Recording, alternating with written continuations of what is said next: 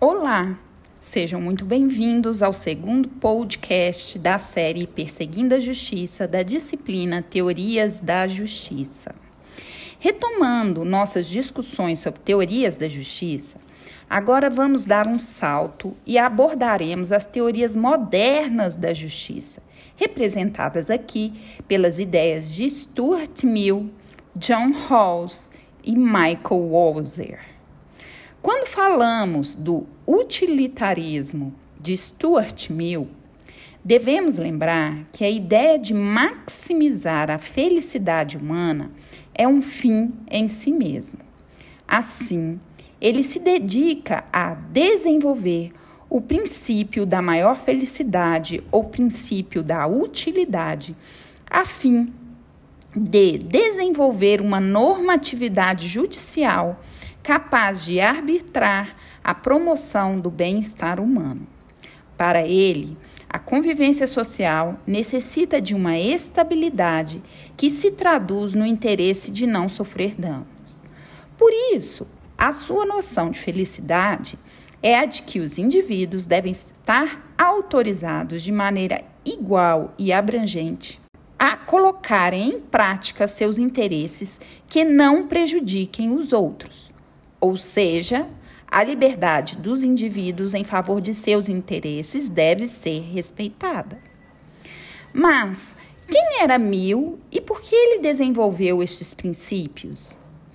John Stuart Mill era filho de James Mill, um associado próximo de Jeremy Bentham, que foi um dos primeiros expoentes da ética utilitária. Entre seus livros mais importantes estão Sistema da Lógica Dedutiva e Indutiva, Princípios de Economia Política, sobre a liberdade, Considerações sobre o governo representativo, Utilitarismo, Auguste Comte e o Positivismo, A Sujeição das Mulheres e a sua autobiografia. O utilitarismo e o liberalismo normalmente não são aliados, mas a concepção de Mill sobre os dois era única e sua tentativa de sintetizar os dois produziu percepções curiosas sobre ambos. Embora Mill tenha sido influenciado pelas teorias morais de seu pai e de Bentham, o utilitarismo de Mill se afasta do bentamismo de pelo menos duas maneiras claramente identificáveis. Quando Bentham argumenta que nossas ações devem produzir maior bem para o maior número, ele identifica o bem como prazer, sendo a dor o mal correspondente. Prazeres e dores diferem apenas em medidas quantitativas, como intensidade, duração, probabilidade e assim por diante. Mill, ao contrário, argumentou que os prazeres podem diferir tanto de maneira qualitativa como quantitativa. Assim, quando Mill apoia o slogan maior bem para o maior número, ele o faz com uma compreensão particular de bem, ou seja, um bem distintamente humano ligado ao desenvolvimento humano. A segunda grande partida do bentamismo reflete a distinção que os filósofos morais contemporâneos fazem entre utilitarismo de ato e utilitarismo de regra. Bentham argumentou que as ações eram boas apenas na medida em que produziam o maior bem para o maior número. Uma objeção crítica a essa formulação é que é difícil conhecer todas as consequências futuras de uma ação. Pode ser impossível saber, em uma determinada situação, se algo trará o maior bem geral, na medida em que não se possa prever todas as consequências futuras. Mill sugeriu, em vez de avaliar cada ação individual com base na utilidade, devemos tentar derivar regras ou políticas que, tomadas em conjunto, produzam maior bem para o maior número. A análise de Mill é um pouco mais sutil. Para ele, se alguém decide proibir uma manifestação, por exemplo, isso deve se basear na questão de qual política social provavelmente traria o maior bem para o maior número de pessoas. Uma política de liberdade de expressão ou uma política pela qual as maiorias podem silenciar minorias dissidentes? Dado o entendimento de Mill sobre o bem, ligado ao exercício e desenvolvimento das faculdades superiores, para ele seria claro que permitir a manifestação é a decisão mais moral, mais utilitária.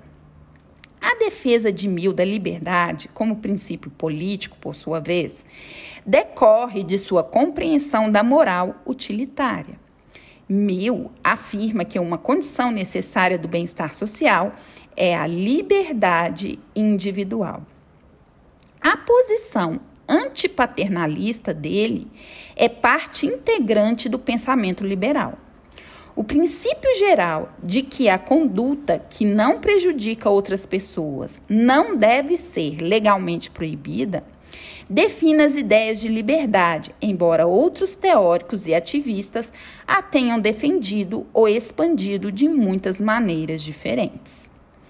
John Stuart Mill argumentou que um conjunto específico de liberdades era crucial para o desenvolvimento do bem liberdade de consciência, incluindo de pensamento, expressão e imprensa.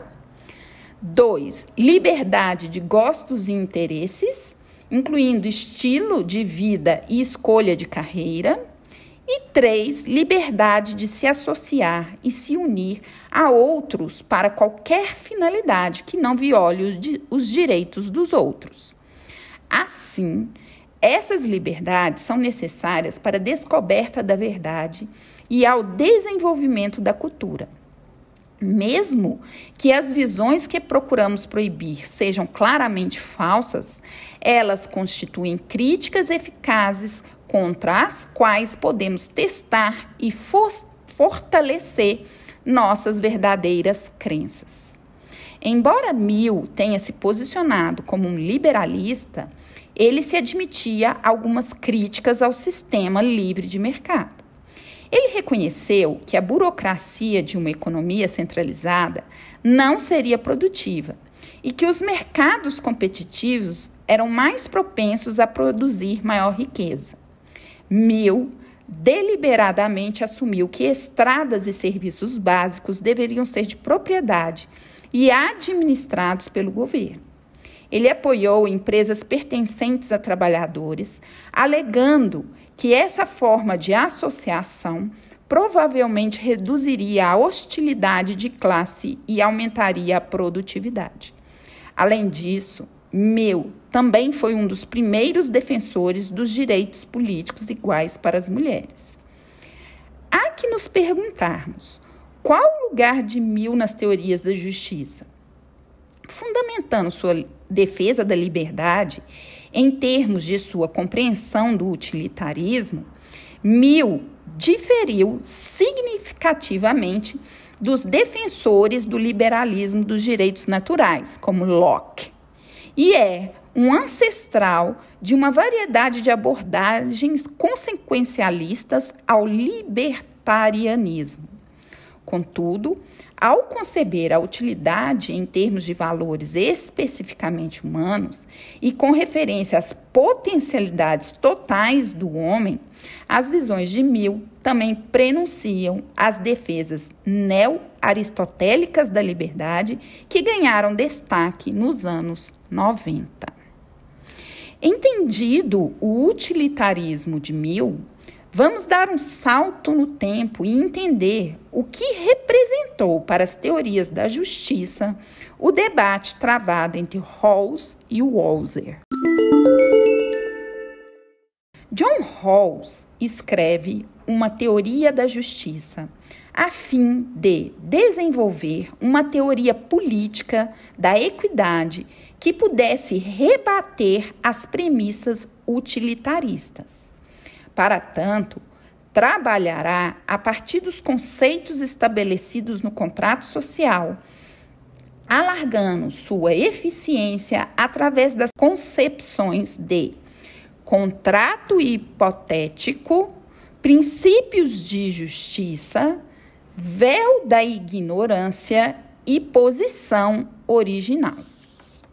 A teoria de Rawls é uma proposta de relativização do liberalismo absoluto, tal como concebido na sociedade norte-americana, e parte do pressuposto de que a sociedade como um todo é pautada no critério de cooperação e que, por essa razão, sua estrutura básica deve obedecer aos princípios de justiça. A primeira parte do livro foi estruturada em três capítulos. Sua narrativa inicia com a delimitação do papel e do objeto da justiça sob a concepção do autor. A necessidade de eleição de um conjunto de princípios é patente para alcançar um pacto social e estabelecer os limites de atuação da justiça. Dessa forma, não há como se falar em uma teoria da justiça sem pressupor uma democracia constitucional em que haja aplicação de razoabilidade e ponderação de juízos, além do respeito à legislação e à política social justa, à constitucionalidade e aos fundamentos e limites do dever e da obrigação política dos indivíduos. A Constituição justa é aquela que resulta de um processo justo e conduz a um resultado justo. No entanto, para Rawls, isso só é possível se houver respeito aos princípios de justiça social. O segundo capítulo da obra tem por objetivo apresentar ao leitor quais os princípios de justiça devem ser eleitos para o desenvolvimento da teoria da justiça o contrato social visto por Rawls como um acordo hipotético em que as partes estariam em situação de igualdade e que, assim, estariam aptas a escolher princípios que passariam a nortear a convivência social dos indivíduos. O autor indica dois caminhos como ideais para essa situação. O primeiro se refere à igualdade de liberdade, incluídas aí as liberdades fundamentais, bem como as de consciência de pensamento. O segundo é a igualdade de oportunidades. É interessante notar que, ao se preocupar com as desigualdades econômicas e sociais inevitáveis de uma sociedade liberal, Rawls estabelece em sua proposta que a imoralidade destas desigualdades são afastadas se as mesmas beneficiarem os membros menos favorecidos de uma sociedade. Em outras palavras, as desigualdades sociais são admitidas se objetivarem impulsionar os recursos sociais escassos a fim de favorecer a parte menos abastada da sociedade. O conceito de diferença é introduzido na narrativa do autor para esclarecer a moralidade do sistema de distribuição de renda e de oportunidades que tem por prerrogativa afastar fatores arbitrários. Desse modo, uma situação de riqueza pode ser bem interpretada desde que, numa visão sistêmica, esta condição possa favorecer, por exemplo, através de um sistema de impostos, a retribuição dos serviços de saúde e educação para aqueles menos favorecidos socialmente. Assim, diante desse quadro, para selar as propostas da teoria da justiça, o terceiro capítulo nos apresenta a condição necessária para a efetivação desses propósitos, qual seja a posição original. Os indivíduos, na sua posição original, estariam aptos a optarem pelos princípios de justiça já elencados e, a partir deles, estabelecerem uma convenção que, convertida em Constituição, estaria apta a estabelecer a estrutura e as funções referentes ao poder político e à preservação dos direitos fundamentais. O artifício do véu da ignorância surge aqui como sucedâneo da condição original que o indivíduo deve se encontrar para estabelecer a justiça do contrato social. Trata-se de utilização do juízo de ponderação dos princípios de justiça sem conhecimento da condição política e econômica que ocupam na sociedade.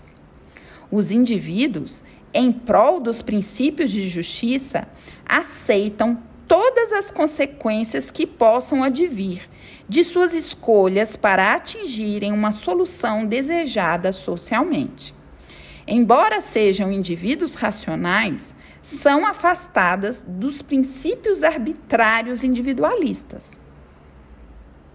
Já a segunda parte da obra se dedica a explanar sobre o ideal de liberdade, a distribuição de justiça e a descrever sobre dever e obrigação. Tais discussões obedecem à metodologia de Rawls, no sentido de que necessário se faz explorar o conteúdo dos princípios de justiça, demonstrando a viabilidade de sua aplicação.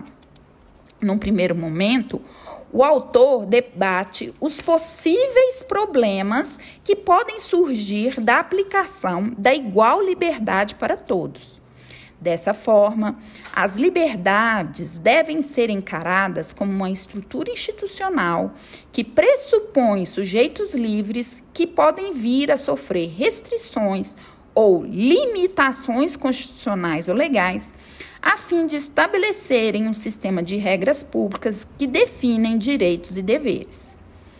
Trata-se da necessidade de impor limites tanto ao sujeito no seu agir, quanto ao Estado na obstrução das ações dos sujeitos.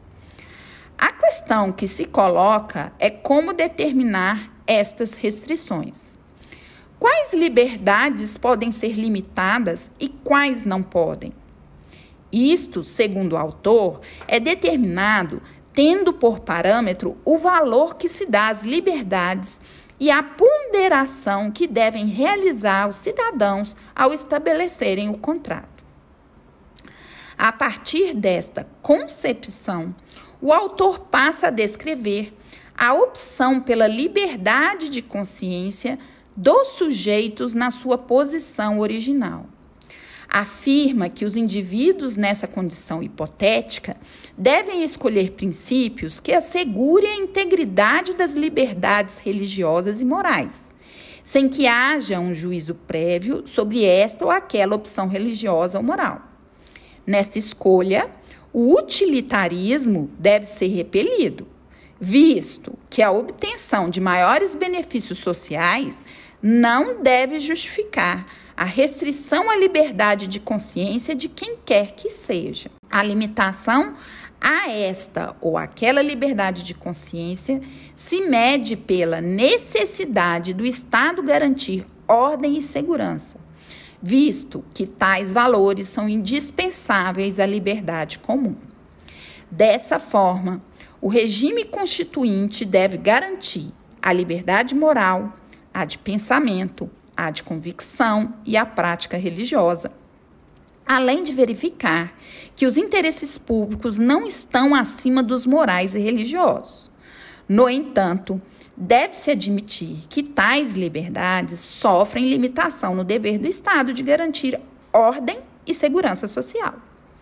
Seguindo este raciocínio, a restrição da liberdade é justificada apenas quando necessária a mantença da própria liberdade. Neste ponto, o autor se dedica a contrapor a liberdade do intolerante, como, por exemplo, a existência de uma determinada seita religiosa intolerante dentro de um contexto social. Assim, parte-se do pressuposto que a intolerância de uns não pode atingir a liberdade de outros. Portanto, a liberdade do intolerante deve ser limitada em nome da igual liberdade para todos, princípio estabelecido na Constituição Justa. A análise do autor continua no sentido de estabelecer parâmetros para o princípio da participação política, que deve determinar o direito dos sujeitos de tomarem decisões na vida política, seja através do voto, seja através do acesso aos cargos públicos. A questão que se põe é a possibilidade de limitação a esse princípio, que acabará por determinar desigualdades na liberdade política. No entanto, tais desigualdades só vão encontrar legitimidade caso haja compreensão na proteção das outras liberdades. Aqueles menos favorecidos na participação política só devem aceitar tal fato se forem compensados na proteção a outras liberdades. Da mesma forma, o autor passa a analisar os direitos individuais, tendo em vista o princípio do império da lei, que tem uma conexão estreita com a questão das liberdades. Sobre essa ótica, situações semelhantes devem ser tratadas pelo ordenamento jurídico de forma semelhante.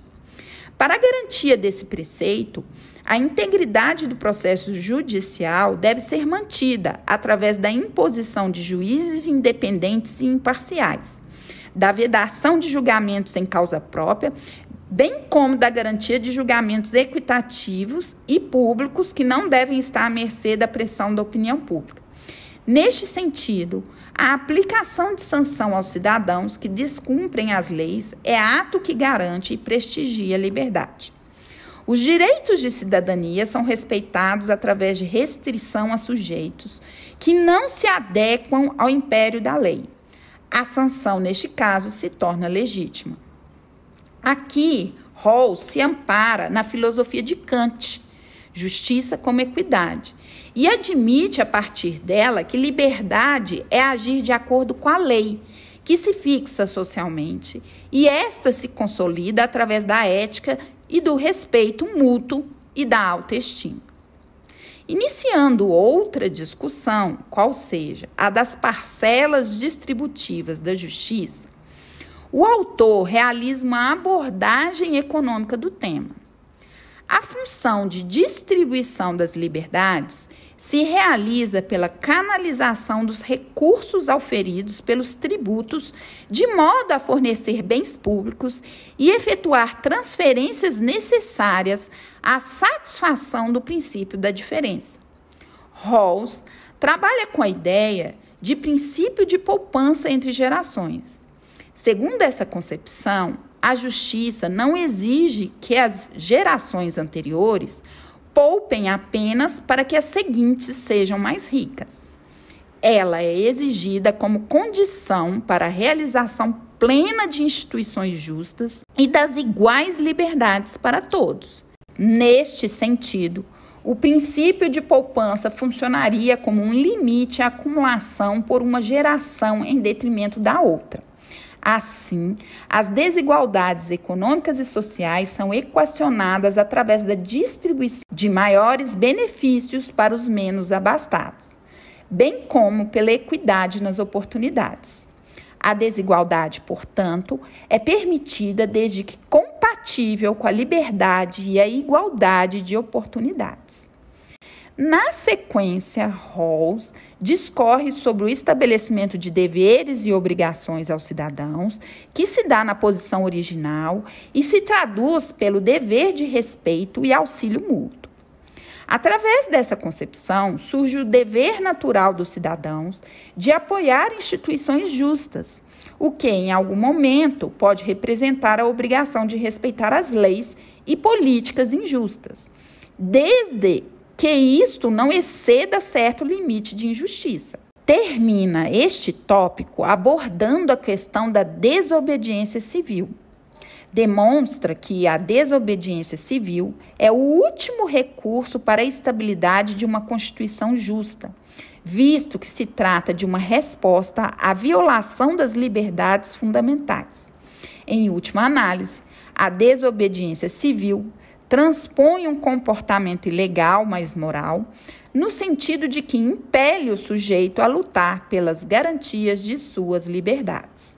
O sentimento de justiça da sociedade deve coincidir com o que impõe o ordenamento jurídico, pois, do contrário, a governabilidade correrá sérios riscos de legitimidade. A falta de crença social nos propósitos deste ou daquele governo leva ao descrédito das instituições. Prosseguindo para a parte final de sua obra, Rawls se preocupa em dar estabilidade à sua teoria da justiça através da instituição da racionalidade do bem e dos valores da sociedade. Neste momento, o autor está preocupado na confirmação da justiça como equidade. Para tanto, estabelece a teoria fraca do bem como sendo aquela em que cada um pudesse perseguir seus planos de vida nas mesmas condições em que todos perseguem. No entanto, a racionalidade do bem impõe que o indivíduo deve dar prioridade às exigências da justiça em detrimento dos interesses pessoais. Para o autor, nem todos têm a mesma compreensão do bem. Portanto, o que deve prevalecer são as concepções de justiça. Trata-se de concluir pela congruência entre o bem e o direito, já que o ordenamento jurídico, visto sob a concepção de justiça, alcança o bem da comunidade. A posição original é o elemento viabilizador dessa congruência. A humanidade, dotada de uma natureza moral, admite as escolhas segundo princípios de justiça na posição original. Contrapondo diretamente as ideias de Rawls, Michael Walzer escreve As Esferas da Justiça, no ano acadêmico de 1970 e 1971. Este debate tem como ponto de partida as críticas constituídas à obra de Rawls, uma teoria da justiça, vez que, do ponto de vista do autor, Rawls utiliza apenas um critério de justiça para regular diversas classes da sociedade. Walzer, defensor do comunitarismo, não admite críticas às estruturas sociais a partir de um ponto de vista universal, já que, segundo ele, o conceito de justiça depende do meio social em que se está inserido meio este que é determinado pelas concepções culturais de cada sociedade. Tendo em vista este parâmetro, o autor pretende, com seu texto, desconstituir o que chama de igualdade simples, além de objetivar descrever um igualitarismo compatível com a liberdade. O método utilizado pelo autor fica evidente no prefácio de sua obra, quando afirma que sua argumentação será trabalhada por intermédio de exemplos contemporâneos e históricos, relatos de distribuições na nossa própria sociedade e à guisa de comparação numa série de outras sociedades. Dessa forma, o autor dedica-se a relatar um vasto rol de bens sociais com diversos agentes distribuidores e com diferentes critérios de distribuição, como sucedâneos de uma complexidade social e de uma pluralidade humana. O título da obra, Esferas da Justiça, retrata bem a intenção do autor, que repartiu os bens sociais relevantes à humanidade e estabeleceu características próprias de distribuição destes bens, denominando-os de esferas. Assim, a primeira parte do livro tem por parâmetro essa pluralidade defendida pelo autor, que nega um princípio universal de distribuição, de justiça aplicável a todas as comunidades. Há uma negação do autor ao pressuposto filosófico da igualdade simples para ele, a diferenciação é o ponto-chave de toda a distribuição de justiça, de uma comunidade que é determinada pela complexidade humana através da sua vivência histórica e cultural. Para aplicar este pressuposto, o Walzer desenvolve uma teoria dos bens, afirmando que os homens vivem em comunidades distributivas e almejam justiça social, que não está associada apenas à produção e consumo mas também a distribuição dos bens sociais. No desenvolvimento desta teoria dos bens, o autor estabelece uma série de seis proposições. A primeira delas se traduz na existência de um vasto rol de bens sociais que são determinados pelos seus significados para cada sociedade. A segunda contempla a existência de diferentes agentes distribuidores e a terceira indica um conjunto amplo de necessidades. A quarta proposição trata da movimentação desses bens dentro da sociedade, sendo determinada pelo seu significado, seu valor. A quinta estabelece os diferentes critérios de distribuição, que podem variar segundo o tempo. E, finalmente, a sexta indica a autonomia de cada esfera na distribuição dos bens sociais. Nesta última proposição, no entanto, o autor admite que, em alguns momentos, a autonomia se torna relativa, visto que os critérios distributivos de uma esfera influenciam a distribuição de outra esfera o que viola a independência entre os mecanismos de distribuição de bens sociais. Esta invasão indevida é o que pode gerar desigualdade. Segundo as concepções do autor, na organização das sociedades haverá sempre um bem social dominante dentro do sistema distributivo que influencia a distribuição de outros bens. Este bem normalmente é monopolizado por aqueles que o possuem e convertem-no em prestígio, oportunidades, reputação e poder. Desse modo, sempre haverá conflito, pois outros grupos desafiam e querem formas alternativas de conversão. Combater pura e simplesmente o monopólio deste bem através da sua redistribuição igualitária entre os cidadãos, igualdade simples, não traz, na opinião do autor, estabilidade alguma para a sociedade. Isso porque a fragilidade do regime fica evidente quando novos fatores de mercado surgem acarretando novas diferenças. Walzer ressalta que estes fatores poderiam ser controláveis se o Estado se tornasse centralizador e interferisse sempre que um fator surgisse para modificar a distribuição igualitária dos bens sociais. No entanto, conclui que o um monopólio, neste caso, apenas seria transferido de um determinado grupo para as mãos do Estado. Em sua opinião, os mecanismos de igualdade simples não satisfazem a redistribuição dos bens sociais. Portanto, propõe a aplicação de mecanismos de igualdade complexa que, ao contrário de combater o monopólio do bem, combateria o predomínio do bem social. Só assim haveria garantia de que os critérios de distribuição de um bem social não interfira na distribuição de outro bem, pois haveria conversão de poder ou prestígio que pudesse influenciar outros campos de atuação. Se assim não fosse, a classe detentora do monopólio oprimiria a classe desfavorecida.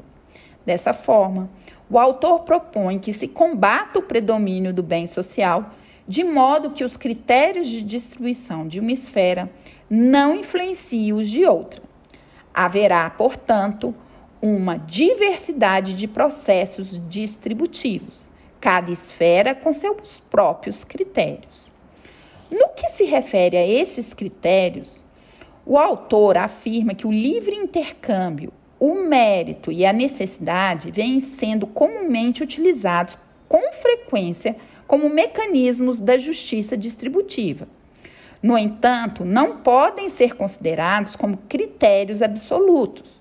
Seguindo sua metodologia, o autor passa a analisar cada bem social de maneira isolada, a fim de delinear os processos distributivos de cada esfera.